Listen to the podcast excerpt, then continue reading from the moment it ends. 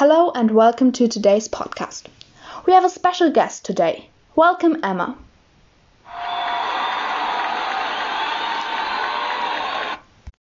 Hello there. I'm happy to be here and thanks for the invitation, Pia. How was your arrival and are you excited? It was a stress free and pleasant arrival. I'm a bit excited and I'm hopefully enjoying it. That's great. Our today's topic is Emma's future dream or future perspective. Would you like to tell us what your dream is? Sure, I will. My dream is it to study medicine on a university. Which job would you like to learn because of the medicine studying? I want to become a doctor, an eye doctor, and later I would like to have my own doctor's office. Oh, that sounds great. Why do you want to become this? Because I want to help people with eye problems and want to change their life into better if they can see more.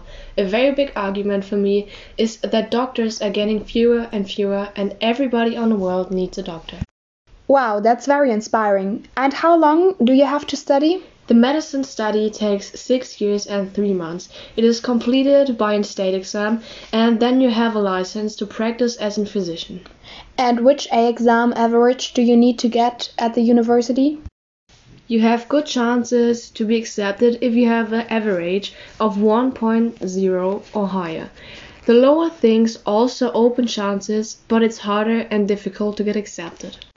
Are your grades good enough for this? Yes, in some subjects it can be improved, but I have time to get it better. But then you've set yourself a lot of plans. Yeah, I know, but it's my dream, and my dream wants to become true. Do you have a plan where you want to study? So, in which city? And is it free to go to university? I really don't have a plan where I should study, but not too far away from home. And in Germany, the universities are tuition free, except four of them. They are private.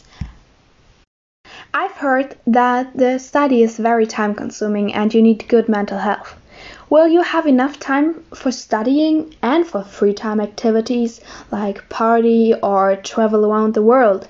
And is your mental health that good?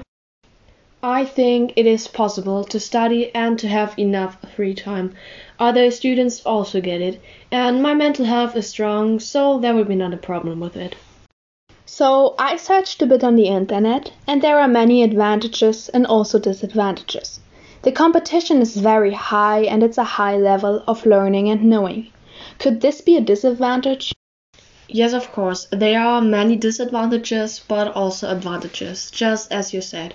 The study organization is very easy and there are exciting sub areas and great mysteries. Also, there are different forms of learning and practicing experience, and also a clear professional profile. You also will be an active world improver. Well, that sounds more positive than I thought. And which tasks do you have to do as an eye doctor? The specialty is diseases and functional disorders of the eye, the appendix organs, and the optic nerve up to the visual cortex in the brain. And if you found a mistake, what have you to do then? Based on the diagnosis, I'm going to decide on the appropriate medical treatments like in surgery or forms of therapy. It seems that you're really interested in this job and you know many things about this. That's a big advantage for your hopefully great future. When was the point that you know that you want to do this?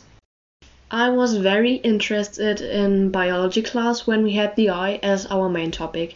Since then, I have been learning and searching about this job and especially the eye. So it was good that you've got this in your class. Of course it was, and then I started to think about my future and my future perspective.